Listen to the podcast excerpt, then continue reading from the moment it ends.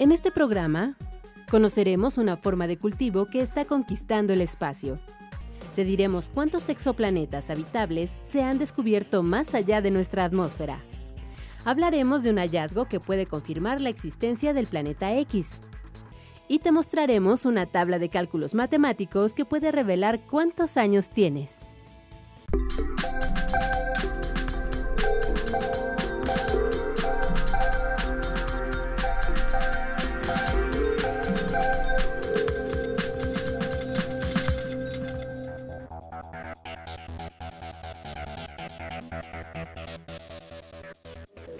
Bienvenidos a Factor Ciencia, soy Alejandro García Moreno y me encuentro en la explanada del Zócalo de la Ciudad de México. A mi espalda se desarrolla la vigésimo tercera Semana Nacional de Ciencia y Tecnología. Este es el evento de divulgación de la ciencia más grande del país que organiza el CONACYT, el Consejo Nacional de Ciencia y Tecnología. Factor Ciencia tuvo el honor de ser invitado para participar y tener bueno, pues un stand donde realizamos distintas entrevistas con especialistas y justamente este programa te voy a presentar lo que vivimos en la Semana Nacional de Ciencia y Tecnología. Quédate con nosotros, esto es Factor Ciencia, comenzamos.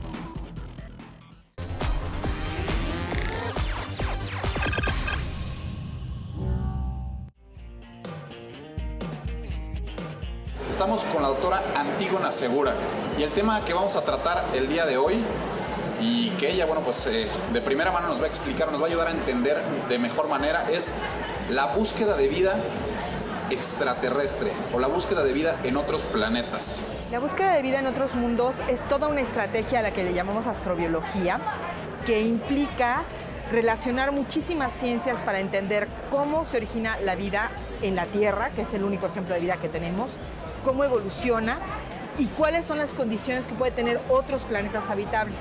También establecer estrategias para poder no solo determinar qué planetas habitables pueden estar en la galaxia, sino que además cómo podemos identificar vida en otros mundos. Desde vida en planetas alrededor del sistema solar, como planetas, o sea, alrededor del Sol, como planetas alrededor de otras estrellas. Entonces, necesitamos comprender cómo se originan los planetas, cómo funciona un planeta, cómo se origina la vida, cómo evoluciona la vida, cuáles son los extremos de la vida, cómo este, podemos detectar, por ejemplo, las atmósferas de otros planetas para poder saber si hay elementos que nos indiquen la presencia de vida. Entonces, la astrobiología implica toda una serie de conocimientos desde la astronomía, la química, la física, la geofísica, para poder comprender la biología, por supuesto, para comprender la vida como un fenómeno a nivel universal.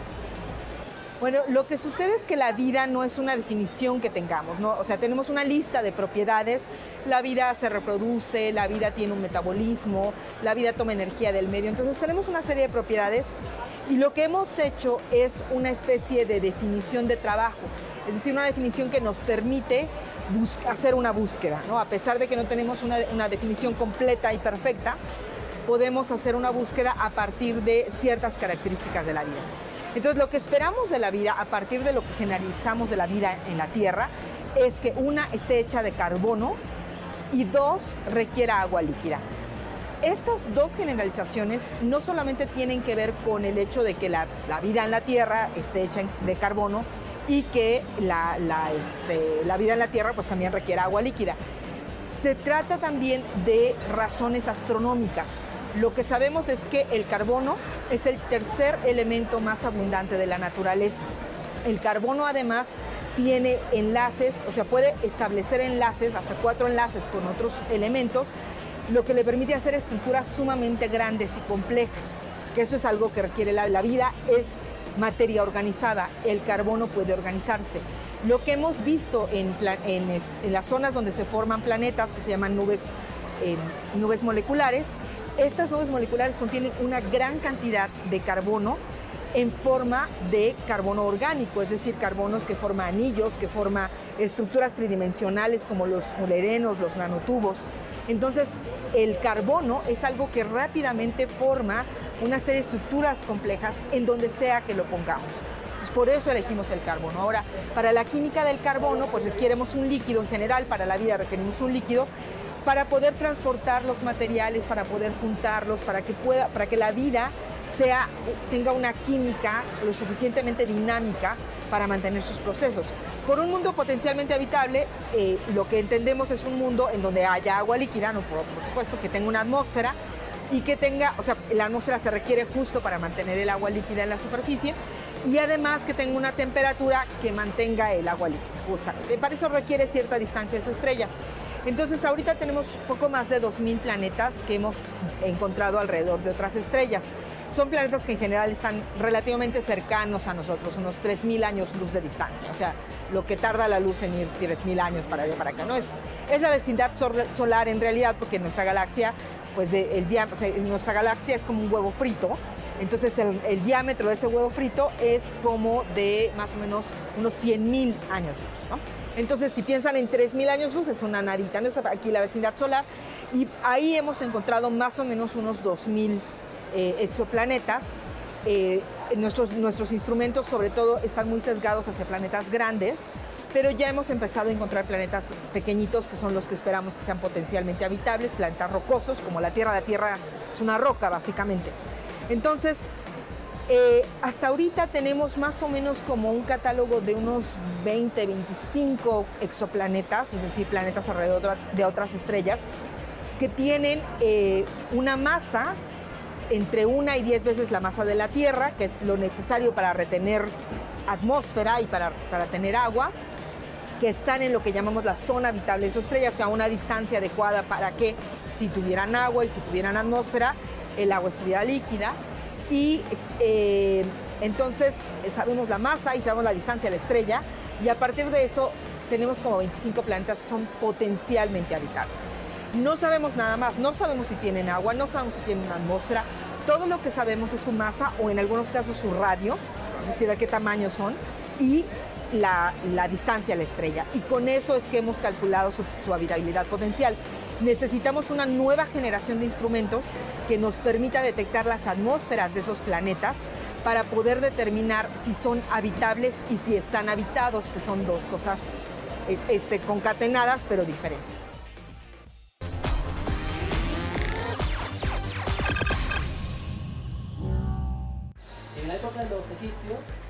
Y vamos a suponer que yo quisiera observar a la media Y bueno, ahora me encuentro con nuestro astrónomo de cabecera y también divulgador en el planetario Luis Enrique Erro del Instituto Politécnico Nacional, Wilder Chicana Nuncebay. Wilder, muchísimas gracias. Hola Alejandro, pues mucho gusto estar aquí nuevamente en el programa. Y pues hablar del cosmos siempre es algo apasionante y sobre todo pues con la ayuda que nos das para entender estos fenómenos que ocurren más allá de de nuestra galaxia o incluso nuestra propia galaxia, nuestro vecindario eh, cósmico. Es, siempre apasionante. Ahora hay un tema que está surgiendo mucho en redes sociales, en internet, y es eh, hablar sobre un planeta X. Ayúdanos a entender qué es esto. Bueno, eh, desde 1910, Percival Lowell es el que acuña el término, planeta X.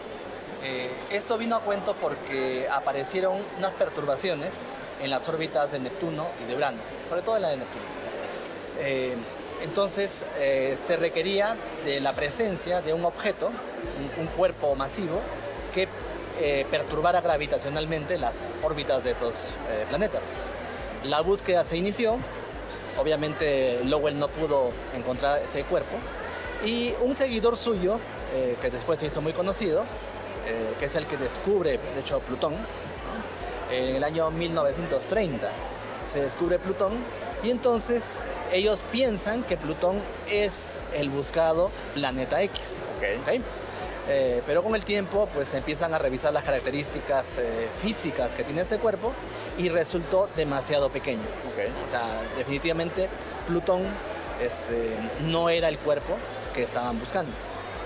También por otra parte, pues se vio que muchas de las supuestas perturbaciones no lo eran. O sea, en parte digamos que se corrigió la observación y por otra parte, eh, al afinar los datos con respecto a Plutón, se vio que su masa era tan pequeña que no podía ser el responsable. Claro. El tema fue apareciendo y desapareciendo en el transcurso de los años. De hecho, la última vez ocurrió en 1996 aproximadamente, que un equipo afirmó que había descubierto a este cuerpo, pero no fue confirmado. Entonces, digamos, la, idea de un, de un, cuerpo adicional en el sistema solar ha estado presente ya desde 1910 para la comunidad científica. Eh, la diferencia está en que en esta ocasión, en esta última ocasión, en el año 2014 aproximadamente, un par de astrónomos norteamericanos eh, publicaron una serie de resultados que los llevaban a pensar que había detectado un cuerpo más allá de Neptuno, es decir, transneptuniano, que tenía una masa considerable y había perturbado a un conjunto de, planetas menores, eh, planetas enanos, en esa región. Eh, Mike Brown y, este, y, un, ruso, que están en el Instituto Tecnológico de California, eh, se propusieron demostrar que estaban equivocados estos astrónomos. Comenzaron a hacer simulaciones, comenzaron a hacer estudios por computadora y al final llegaron a la conclusión contraria. Es decir, ese cuerpo, así es, ese cuerpo debe existir para explicar un conjunto de, em, eh, digamos, este, em, características, sí, de características extrañas que presentan los cuerpos en esa región.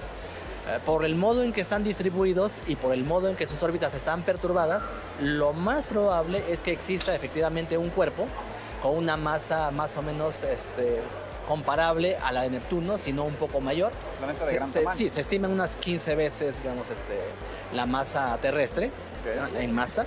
Y en tamaño, pues sería un poco más grande que, Neptuno. Todo esto está en el plano teórico. De la hipótesis. Así es. Obviamente es la hipótesis que mejor eh, se ajusta a todas las características que se han observado.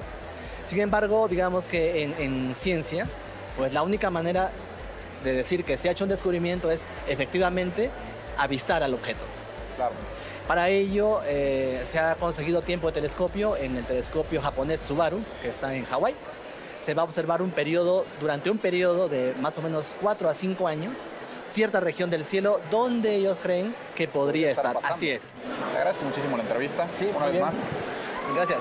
Nosotros continuamos en esta Semana Nacional de Ciencia y Tecnología. Quédense con nosotros.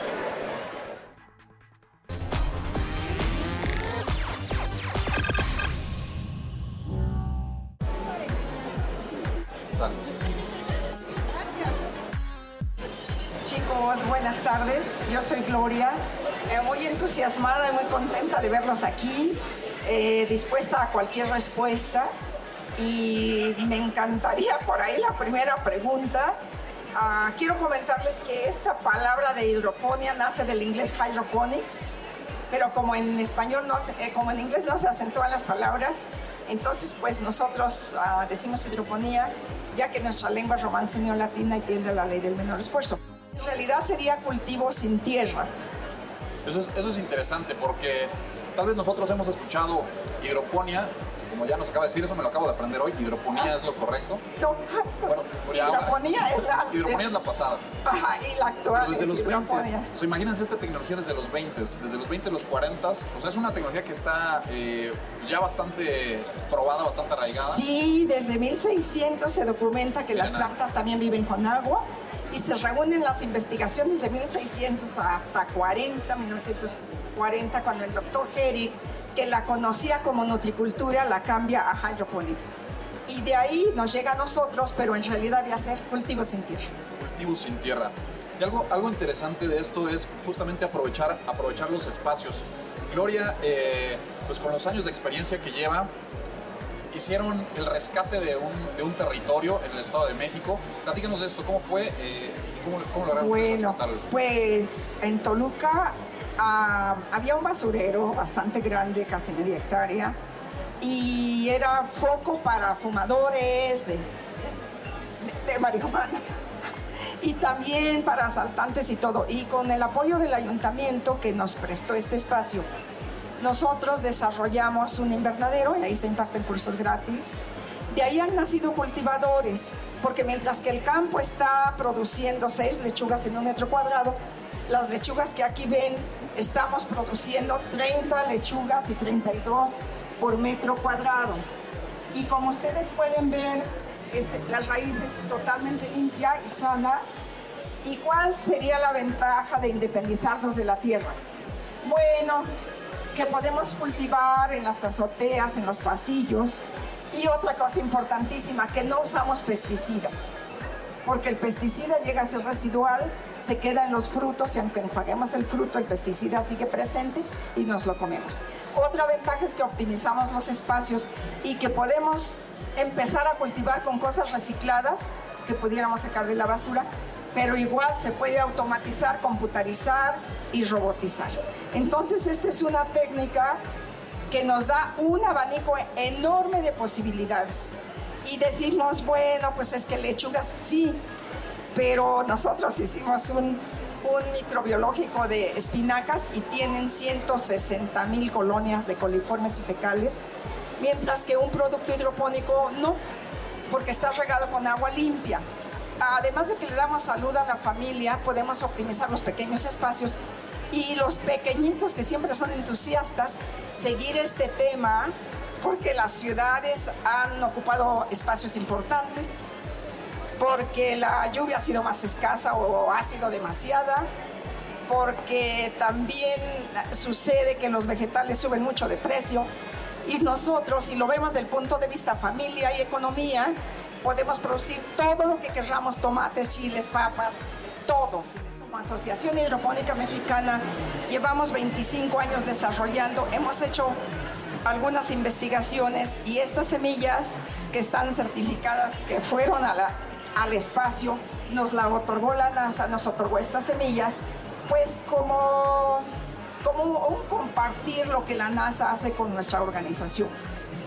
Porque se supone que en algunos años será necesario que nos volvamos viajeros en el espacio y si llevamos comida dentro de las naves como se ve aquí, como ya vieron o se verá más tarde, Aquí vamos a ver cómo cortan su lechuga y la consumen. Entonces ya creo que el hombre se va a poder eh, liberar de la tierra. Y no porque la tierra sea mala, sino porque nos la hemos acabado. Realmente le hemos causado tantos problemas que cada vez es menos productiva y le damos menos espacios. Eh, mi nombre es Carlos Gutiérrez Aranceta. Soy profesor de la Escuela Superior de Ingeniería Mecánica y Eléctrica del Instituto Politécnico Nacional uno busca estrategias para hacer que la gente se interese.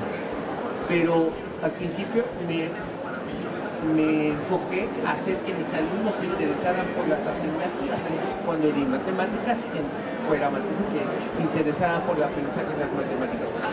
Toda la vida necesitamos las matemáticas. Todos los días hacemos cuentas. Todos los días necesitamos medir, necesitamos calcular en las diferentes áreas, aún una ama de casa, como el ingeniero, como el investigador, en cualquier área. Por ejemplo, algo que van a poder hacer y darse cuenta que es posible. Yo aquí, pues no los conozco, no puedo decir cuál es su edad ni qué día nacieron. Si se puedo, puedo decirlo, no los oigo. No, ¿verdad? Sin embargo, las matemáticas me van a permitir conocer, por ejemplo, la edad de la señora. Tengo aquí algo que le llamo las láminas mágicas, porque permiten conocer la edad de una persona. Y veremos nosotros que lo que hacer es algo muy sencillo. Deben ser, aquí como ven, son puros números. Son estas laminitas.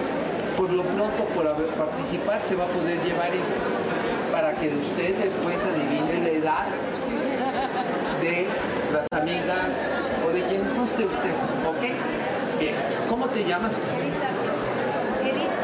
Edith Tapia. Bien, Edith. Pero yo sí quisiera que en una hoja escribiera la edad, porque no sé que alguien vaya a pensar que el número que usted, este, este, yo diga, y usted diga si es cierto, aunque no, que no lo vea. Sí, yo no lo veo, escríbalo usted.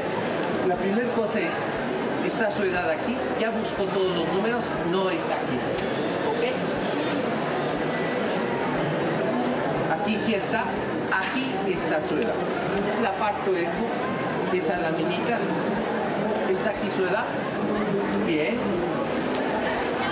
¿Está aquí su edad? No, la separo. ¿Está aquí su edad? Tampoco. ¿Está aquí su edad? ahí está ciudad. ¿Está segura que entonces la edad de usted no está aquí? ¿No? Simplemente para verificar que no nos equivocamos. Tampoco y tampoco. Bien. Yo en este momento ya sé su edad. Ya sé su edad. Y su edad está usted a punto de cumplir 40 años. Le faltan dos años. Es 38. Muestre la hoja, por favor. Que vean todos los demás. ¿Sí? ¿Sí? Ahora, ¿qué pasa? Hace rato oí la voz de una persona que seguramente por el timbre de sonido es una mujer que me pase el secreto. Al principio esto parece magia o algo complicado, ¿cómo fue que le hizo? Sin embargo es algo muy sencillo. Algo que aprendemos nosotros es a sumar desde preprimaria ahora. ¿sí? Y eso lo seguimos haciendo. Y yo ahorita lo que acabo de hacer es sumar. ¿Qué sumé? Sumé el número que está en la esquina superior derecha. ¿Cuál es? De mi derecha. En el caso de ustedes está en la izquierda. ¿Qué número es? 32. Luego sumé el otro número que también está en la esquina, que aparece en esta lámina, que son 4, 36. Y el número que está aquí, 38. Fue lo que hice. Así de fácil. Y así de fácil puedo adivinar la edad de cualquier persona.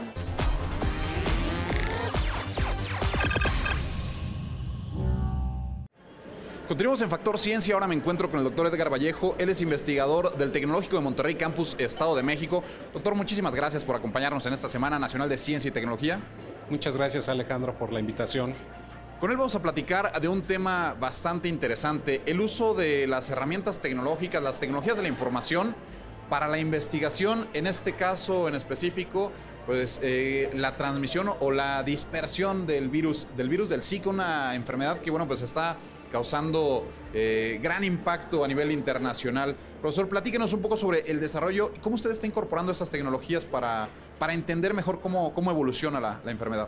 Sí, eh, mira Alejandro, eh, tradicionalmente en el área de epidemiología se han utilizado modelos matemáticos que pretenden eh, predecir brotes importantes de la enfermedad, epidemias en general.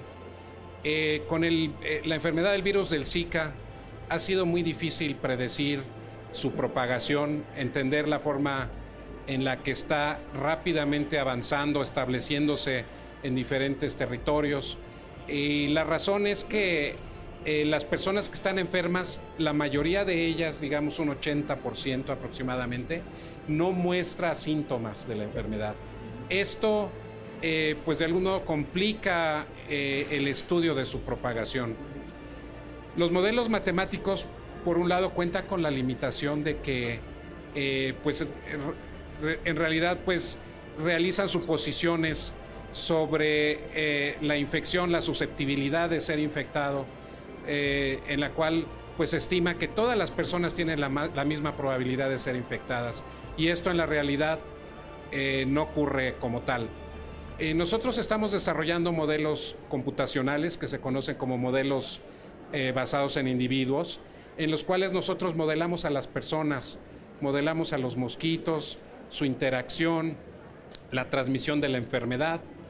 Y bueno, por medio de este modelo creamos una realidad, eh, un modelo que nos permite eh, describir o representar eh, la dinámica de la enfermedad. Nosotros a este sistema de simulación pretendemos alimentarlo con datos de redes sociales, datos, por ejemplo, que nos permitan establecer movimientos de personas, por ejemplo, cuando alguna persona ha realizado un viaje a un área donde pues la enfermedad está presente, por ejemplo, y que potencialmente pudiera regresar a su lugar de origen y ser un, un factor para la transmisión de la enfermedad.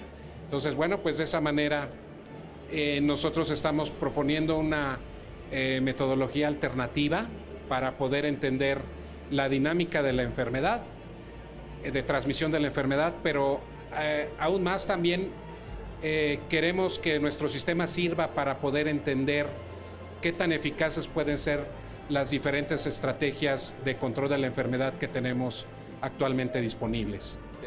Doctor, pues yo le agradezco mucho esta entrevista, agradezco que haya venido aquí con nosotros al stand de Factor Ciencia y pues nosotros vamos a continuar también dándole seguimiento al trabajo que usted realiza. Muchas gracias Alejandro, un placer estar aquí con ustedes. Quédense con nosotros, continuamos.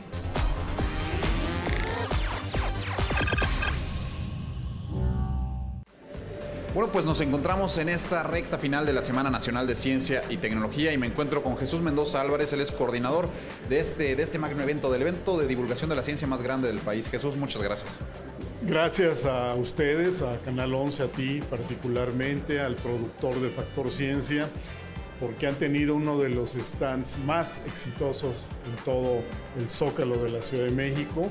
Y sí, ciertamente, pues tengo el, privilegio de, coordinar lo que algunos medios han llamado una mega exposición, un mega laboratorio. Y esto habla del éxito que todos los expositores hemos tenido aquí en el Zócalo de la Ciudad de México, con un evento donde hemos logrado eh, congregar a miles de personas que están asistiendo para conocer el tema del cambio climático, de qué es pensar globalmente y actuar localmente para un tema que es crítico para todo el planeta.